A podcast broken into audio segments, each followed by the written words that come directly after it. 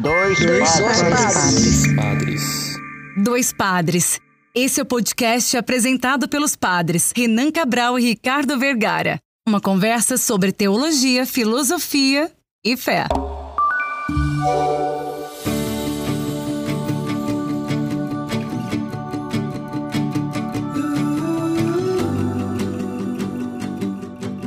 Bem, olá ouvintes, está começando mais uma edição do podcast Dois Padres. Eu sou o Padre Ricardo. E eu sou o Padre Renan e hoje nós vamos conversar sobre a Constituição Sacrosanto Concilium.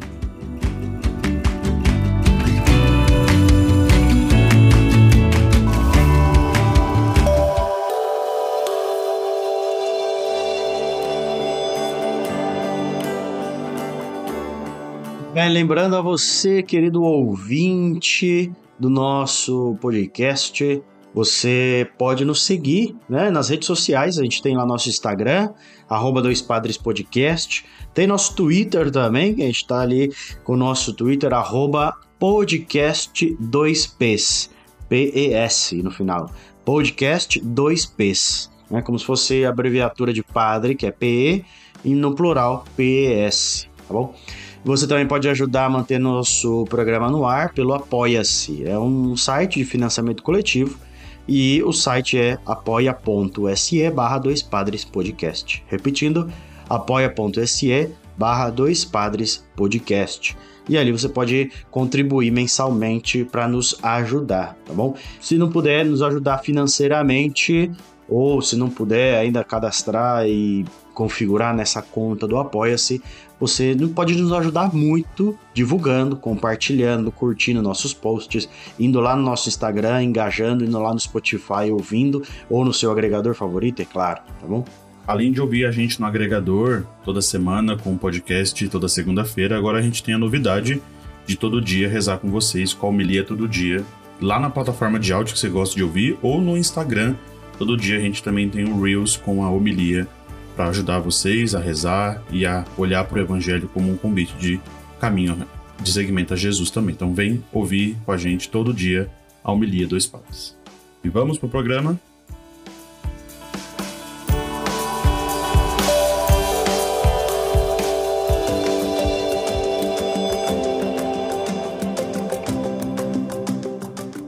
Bem, Padre Diogo, seja bem-vindo mais uma vez aqui com a gente. É sempre uma alegria, é um prazer ter aqui. O pessoal dos nossos ouvintes já, muitos já te conhecem. Para quem não conhece, o Padre já veio aqui em outros programas também participando com a gente. E obrigado por aceitar mais uma vez esse nosso convite e poder sempre contribuir com, com a gente, com a nossa vocação, mas também com o nosso podcast. Olá, Padre, Ricardo, Padre Renan. É uma alegria para mim participar desse momento com vocês mais uma vez, até matar um pouquinho a saudade, faz tempo que a gente não se conversa. E hoje nosso, a nossa conversa, é, dentro dessa série sobre a, o Concílio Vaticano II, é de modo muito especial sobre a Sacrosanto Concilium, é a Constituição dentro do Vaticano II sobre a liturgia. E a gente não teria melhor pessoa para conversar com a gente sobre isso, né? Olhando para toda a importância que a Sacrosanto Concílio tem é, dentro da igreja e ajudando a gente a, a entender melhor né, a importância da liturgia, que, que o senhor pudesse começar conversando com a gente, né, que ela é um dos pilares do concílio, né, nos convidando, né, como igreja, a celebrar esse mistério pascal. Mas como foi constituído, constituído tudo isso, né? Exato, né? Como você disse, a Sacrosanto Concílio é uma das quatro constituições que resultam do Concílio Vaticano II, né? Vale lembrar aqui a diferença dos documentos, né? O Concílio produz quatro constituições, a Sacrosanto Concilium, Lumen Gentium, Dei Verbo e Gaudium et Spes, três declarações e depois nove decretos, né? Então, cada tipo de documento tem um peso diferente. Os decretos vão falar sobre a normativa da vida eclesial e por isso falam diretamente com as pessoas de fé. As declarações falam com aqueles que não necessariamente são ligados à nossa fé cristã, e por isso ela vai falar sobre a liberdade religiosa, uma delas, né? Ah, depois sobre ah, o diálogo interreligioso, sobre a educação católica. E as constituições são essa base, né? O fundamento de todo o diálogo que vem desenvolvendo o concílio depois. A Sacrosanto Contínuo é a primeira a ser publicada das quatro constituições do concílio embora ela não seja a primeira a ser escrita. É, é um trabalho em conjunto e tem uma motivação para que ela tenha sido a primeira a ser publicada, que é justamente o fato de que a liturgia é o ponto de partida de toda a experiência de fé.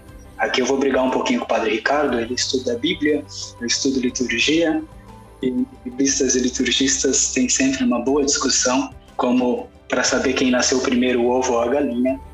A gente tenta entender quem vem primeiro, a liturgia ou a Sagrada Escritura, mas além da base, né, que primeiro se celebra, depois se organiza aquilo que se celebra, é, que justifica o fato da liturgia ter sido a primeira é, a ser tratada de maneira organizada nos documentos do concílio, é, tem o fato também de que o Concílio Vaticano II dá continuidade àquilo que foi trabalhado no Concílio de Trento, que terminou com a, a reflexão sobre a liturgia. Então, Trento não falou sobre liturgia, falou sobre os sacramentos, que é parte da liturgia, mas não definiu o que seria a liturgia, a importância da liturgia.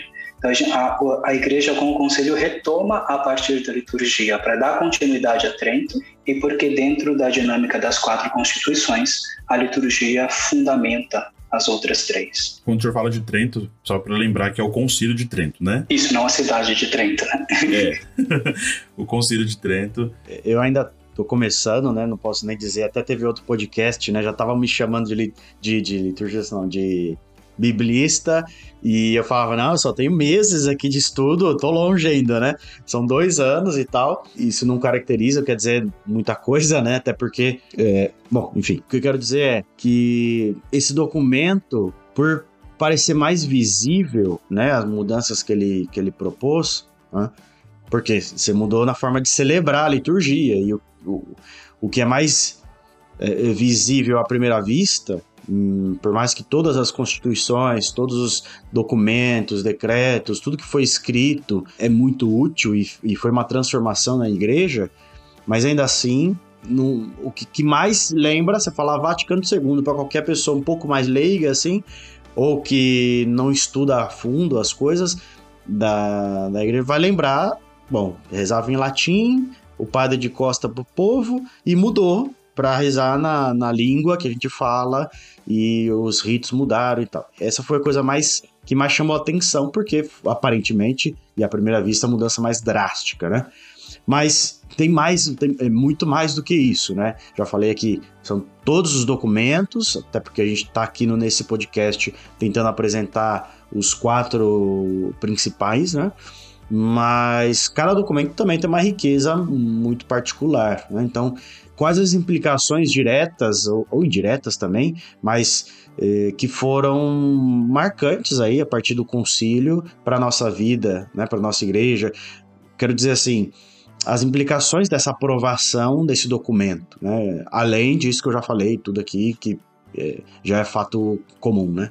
Sim, essa a liturgia em si, ela é a visibilidade de todo o processo de reflexão doutrinal e teológica da igreja que o concílio produziu, né? E que justamente levou a fazer um concílio, o Concílio Vaticano II e todos os outros concílios da história da Igreja. Como a liturgia torna visível tudo isso, é mais fácil da gente entender as mudanças olhando para a liturgia e acaba que ela é a, aquela que é colocada em evidência quando se reflete sobre a riqueza do concílio.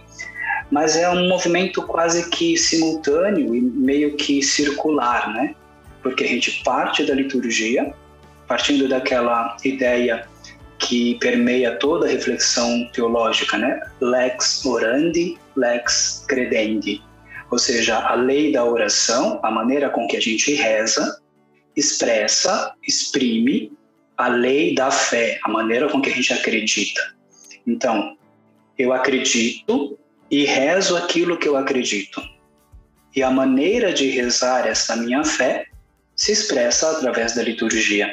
Essa minha fé, ela expressa também a eclesiologia, a estrutura de organização da igreja e como a igreja olha para si mesma. Ela fundamenta a Sagrada Escritura, porque a Sagrada Escritura é registro da experiência de fé do povo de Deus, seja no Antigo, seja no Novo Testamento, e ela justifica a postura, a presença de Deus no mundo, a presença da igreja, melhor dizendo, no mundo. Então, se a gente pensar as quatro constituições, né? Sacrosanto Contínuo sobre a liturgia, Lumen Gentium sobre a eclesiologia, Dei Verbum sobre a Sagrada Escritura e Gaudium et Spes sobre a Igreja no mundo de hoje, todas elas partem da liturgia e chegam de novo na liturgia, porque celebrando e vivendo os mistérios da nossa fé, a gente faz liturgia baseando-nos como resposta em todas essas inquietações, essas implicações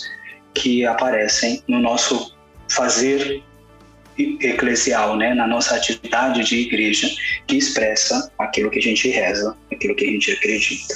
O ponto de partida da Sacrosanto Contínuo é justamente essa adequação, né, a uma linguagem que seja mais adapta à realidade que nos circunda, né, a realidade que está em torno da gente.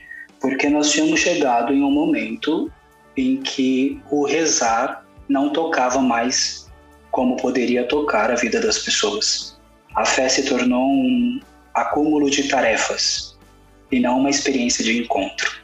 E justamente por isso o concílio vê a necessidade de fazer algumas adaptações. Eu acho que mais importante é não esquecer que essas adaptações não são contrárias à normativa que vinha antigamente, mas é justamente um desenvolvimento desse processo para que nós possamos de verdade ser fiéis àquela vivência de fé com sentido. Senão a gente vira um fazedor de coisas e não pessoas que vivem a sua fé. Quando a gente fala da, da Sacrosanto Contínuo, quando a gente ouve falar, é, uma palavra se aparece bastante que é de reforma litúrgica, por exemplo, né? E também outros temas são muito importantes dentro da, dessa, da Sacrosanto Contínuo. Quando reflete o ano litúrgico, a música sacra, a arte sacra, o ofício divino, os sacramentos, né? Mas todos eles são continuações daquilo que a gente tem como princípio, que é o mistério, né? O mistério eucarístico, o mistério pascal. É, e por que isso está tão central dentro da Sacrosanto Contínuo? Mas como o senhor já tinha dito antes, né?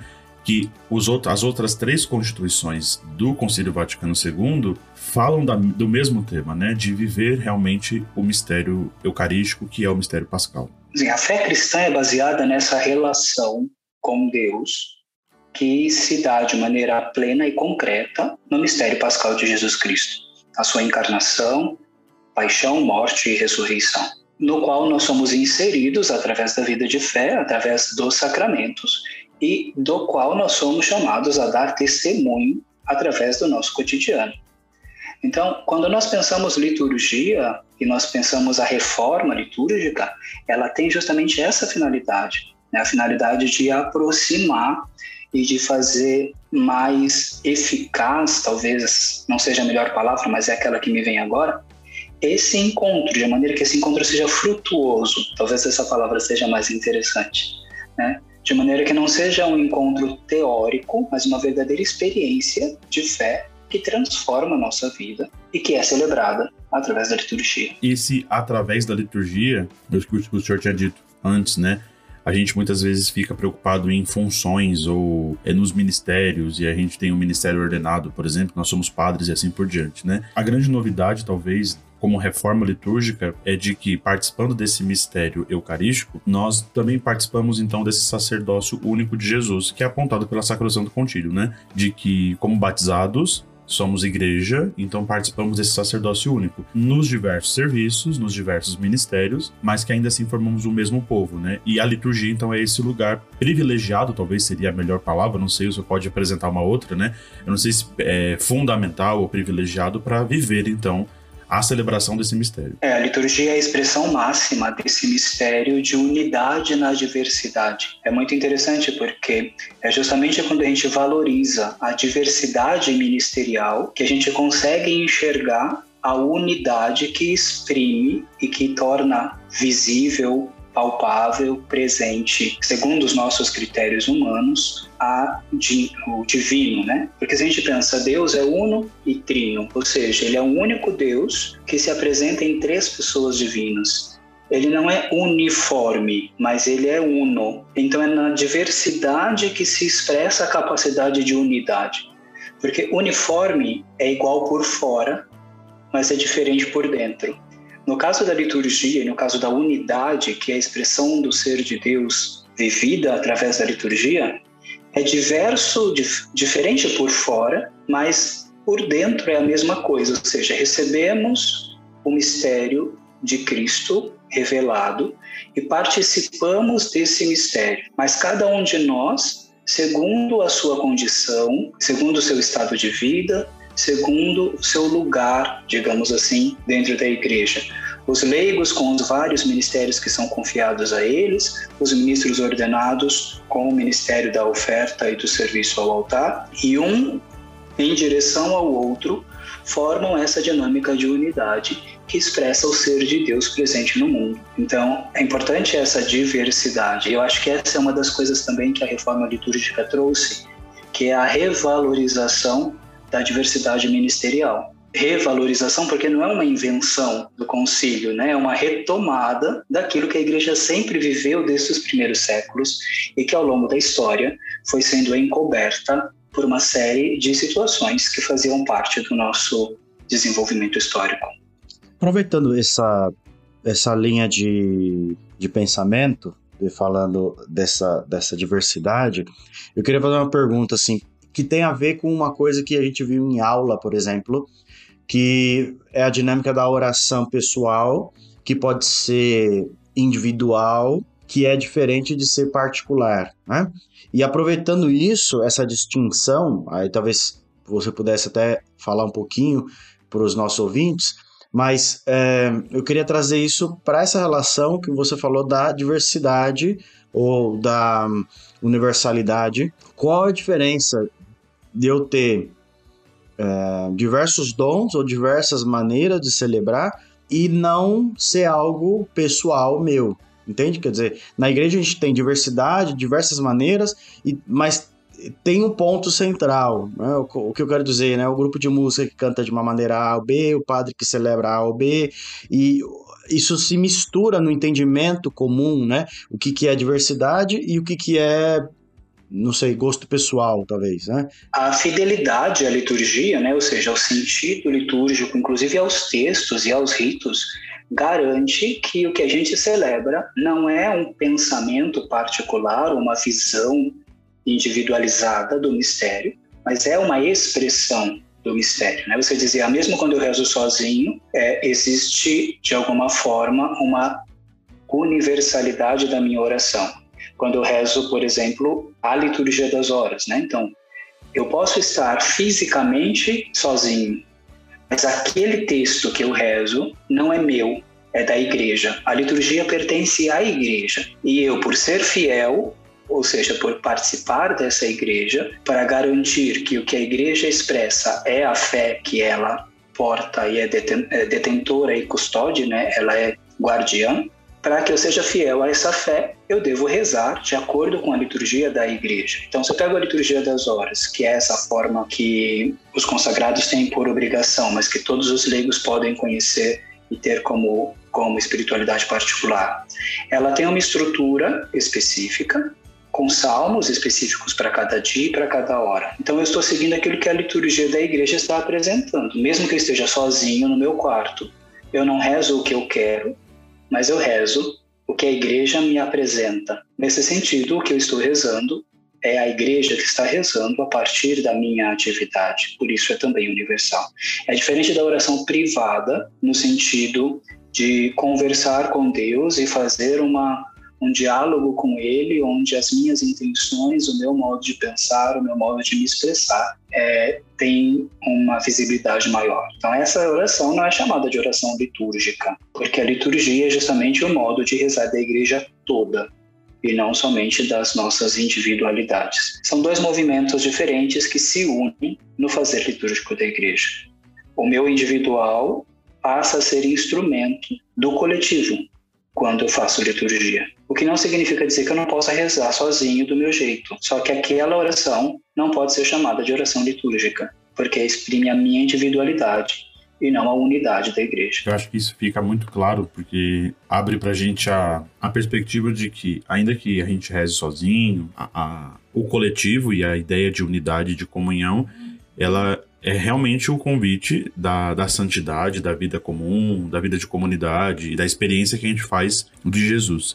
E eu falo de experiência de Jesus porque é aquela grande máxima de que a gente não faz experiência de Jesus sozinho, né? A gente só faz experiência de Jesus dentro da vida comunitária, que é, seja ela pequena ou grande, né? E que a liturgia é então esse espaço, essa celebração que, que promove então esse encontro com o Senhor, né?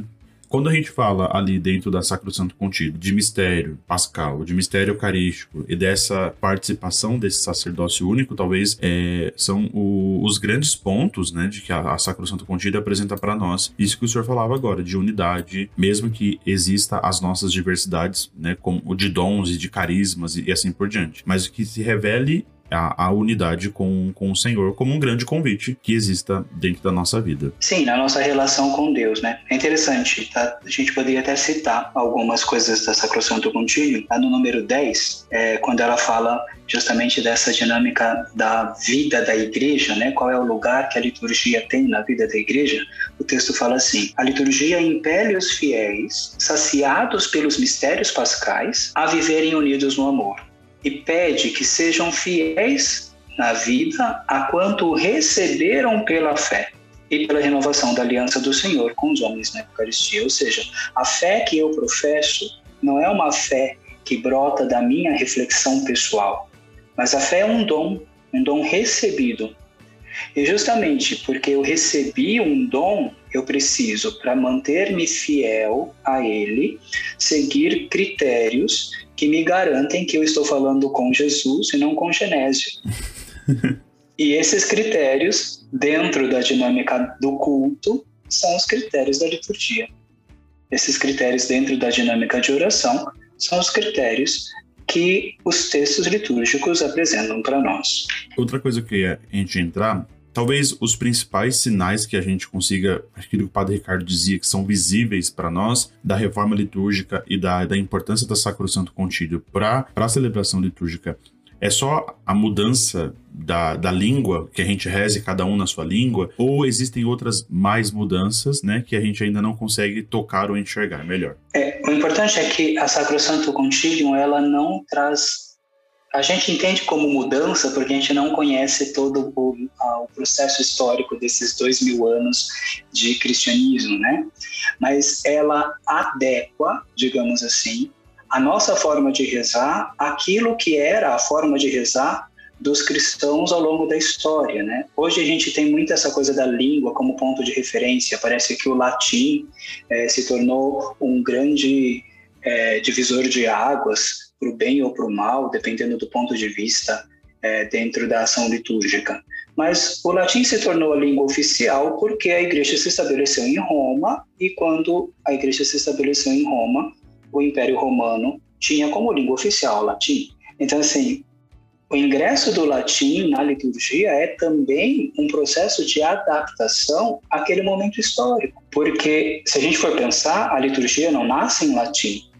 A liturgia nasce em hebraico, em aramaico, lá na, na Palestina, onde Jesus viveu.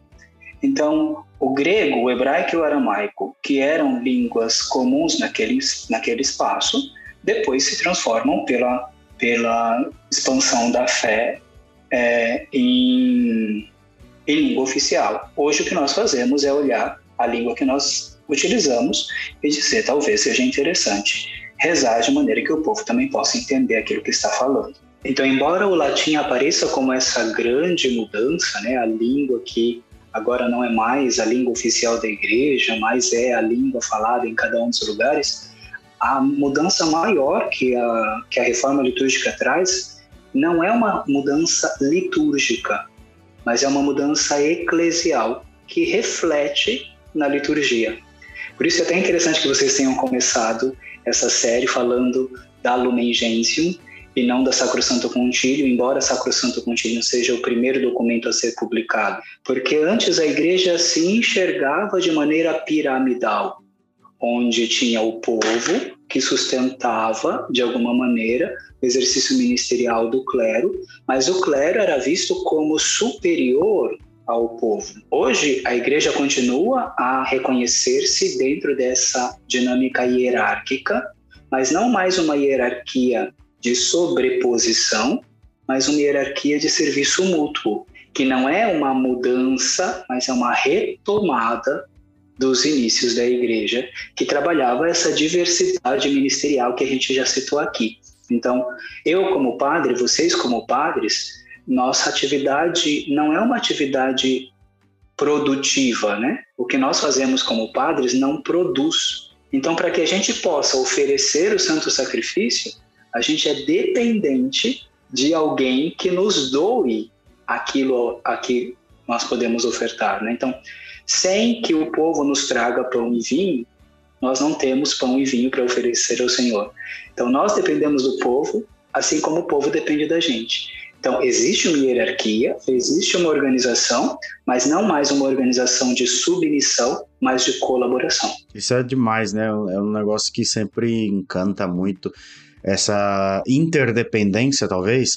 Acho que dependência também não é a palavra, mas talvez uma interconexão, inter, interserviço, que é essa dinâmica, né? Também o povo necessita da, da Eucaristia, necessita da unção dos enfermos, o padre, por outro lado, necessita que o povo esteja ofertando, esteja ali com o coração aberto, e um, e um vai se relacionando com o outro. Acho que essa coisa é muito bonita da liturgia e que traz, como você falou, a, a igreja primitiva traz o princípio inicial dos apóstolos, né, de oferecerem tudo que tinham entre si, né, partilhando tudo que tem ali em comum. Exato. Então, o fundamento da reforma litúrgica é voltar às fontes, né? É voltar a ser o mais próximo possível daquilo que a igreja era nos seus primórdios e que o tempo foi aqui e ali fazendo com que a gente se distanciasse. Não significa dizer que a igreja errou, mas a igreja, aos moldes que vivia a sua fé nos períodos anteriores ao concílio, já não conseguia mais transmitir a verdade escondida na nossa maneira de rezar. E por isso era necessário fazer algum tipo de adequação, algum tipo de organização que nos ajudasse a mergulhar melhor nesse mistério tão profundo. O Salmo é justamente um dos modelos mais interessantes que nós temos dessa força da liturgia e também da Sagrada Escritura no seu peso e na sua importância, né? Eu dizia lá no começo que a gente rezou e aquilo que a gente rezou foi estruturado e escrito para que não se perdesse não se mudasse naquilo que hoje a gente chama de Bíblia, de Sagrada Escritura. O povo do antigo da antiga aliança, o povo de Israel, rezava justamente com salmos. Por isso são hinos, eram formas de culto, eram formas de louvor a Deus. E enquanto rezavam a sua fé, aprendiam aquela fé que era transmitida através da oração através do culto. Então, dentro do salmo, como dentro de toda a liturgia, existe um movimento das palavras que são dirigidas a Deus e das palavras, mesmas palavras, que são dirigidas ao povo que reza. Ao mesmo tempo que nós rendemos culto a Deus, nós aprendemos o que é a nossa fé através daquelas palavras que são celebradas, no caso dos salmos, através do canto. Então, a fidelidade ao texto, né, a fidelidade à liturgia também nos ajuda nessa dinâmica.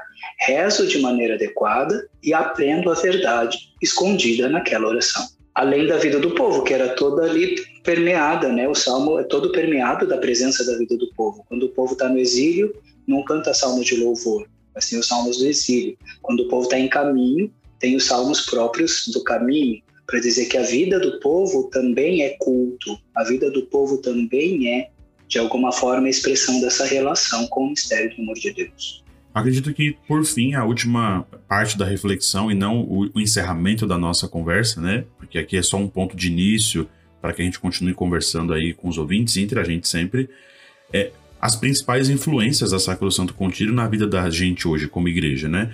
É, a gente consegue ver muito mais porque a gente celebra a Eucaristia, então a liturgia é presente o tempo todo, mas quais as principais é, é, adequações, eu vou trocar a palavra, não mudanças, né? Assim que a gente consegue enxergar já na nossa vida de igreja, né? Com o rito que a gente celebra, a maneira que nós celebramos os sacramentos e assim por diante, né? Mas acho que o, a, a novidade da Lumen Gentium, aquilo que o senhor tinha dito antes, e a novidade da, da Sacrosanto Contílio, com certeza, além da novidade da, da participação é, sacerdotal ou, ou clerical é a participação do povo, né? Do povo leigo e leiga. Então, é, isso é muito mais visível? Com certeza, né? A começar já pela orientação que a gente tem dentro da celebração, né? Então, nós não temos mais a orientação do padre e do povo que guardam na mesma direção, que olham na mesma direção, e por isso dá a impressão de que o padre tem as costas voltadas para o povo. Mas a gente tem uma orientação um pouco mais circular, no sentido de que todos nós estamos diante do mesmo Cristo, mas esse Cristo que se dá no mistério do altar. Então, o altar não é mais o ponto de chegada, mas o altar é o lugar onde nós experimentamos um mistério que é sacramento, sinal visível de uma realidade invisível que é o céu. Então a gente não para mais na visibilidade das coisas aqui, mas a gente tem essa abertura para a vida cristã que começa aqui, mas ainda não é plenamente é, realizada, vai se realizar em plenitude no céu. Então a mudança de, de posição da celebração é uma mudança visível bastante clara, a diversidade ministerial é bastante presente, é, a, a palavra de Deus a abundância da palavra de Deus, eu acho que é a mais importante de todas as mudanças, porque antes da reforma litúrgica, nós não tínhamos tantos textos bíblicos lidos dentro da celebração. Então, a abundância da palavra de Deus dentro da celebração acaba fazendo com que a gente tenha um contato muito mais rico e mais próximo do mistério de Cristo que se revela a nós também através da Sagrada Escritura. E aí toda a estrutura sacramental, toda a estrutura do ano litúrgico, que foi toda reformada para se adequar a essa eclesiologia é, diferenciada em relação ao anterior, que a igreja começa a retomar com a reforma do Sacrosanto Contínuo. Ok, a gente deixa então essa sua mensagem, né, é, como um convite para a gente também revisitar o concílio, né, não só pelo nosso podcast, mas de ler de aprender, de querer se interessar por aquilo que o Conselho oferece para nós, né?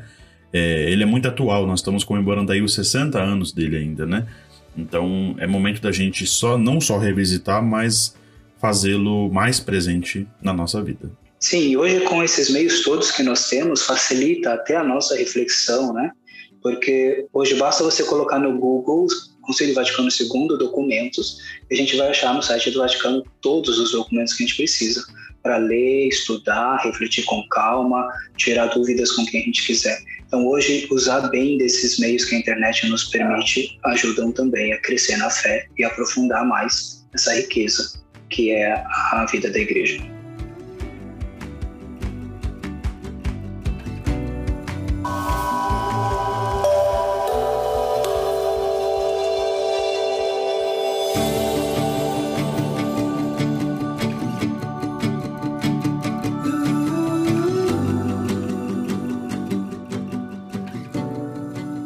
bem, muito obrigado, Padre Diogo. Obrigado, queridos ouvintes. Esse foi mais um episódio do nosso podcast Dois Padres, nesse programa tão legal, tão, tão intenso.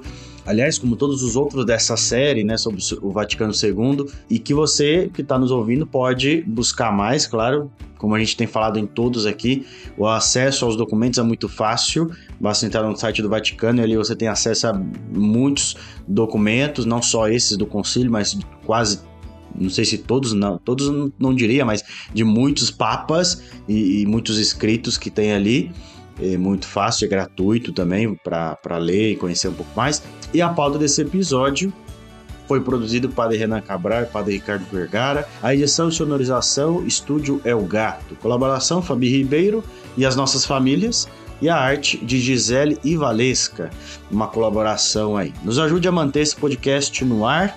Lembrando que você pode nos ajudar no apoia.se barra 2 padres podcast. apoia.se barra 2 padres podcast. Se não financeiramente, nos ajude apoiando o nosso projeto. Siga-nos no Instagram, arroba Dois Padres Podcast. Vai lá, dá um like, comenta no post do episódio. Não esquece de compartilhar nossas homilias diárias que estão todo dia de manhã no Spotify. E lá à tardezinha, mais ou menos, a gente posta também no Reels do Instagram e esse programa aqui toda segunda-feira com você, tá bom? Mais uma vez, Padre Diogo, de novo, muito obrigado. Padre Renan, e vocês ouvintes, nos vemos semana que vem. Fiquem seguros e que Deus abençoe. Amém, Deus abençoe.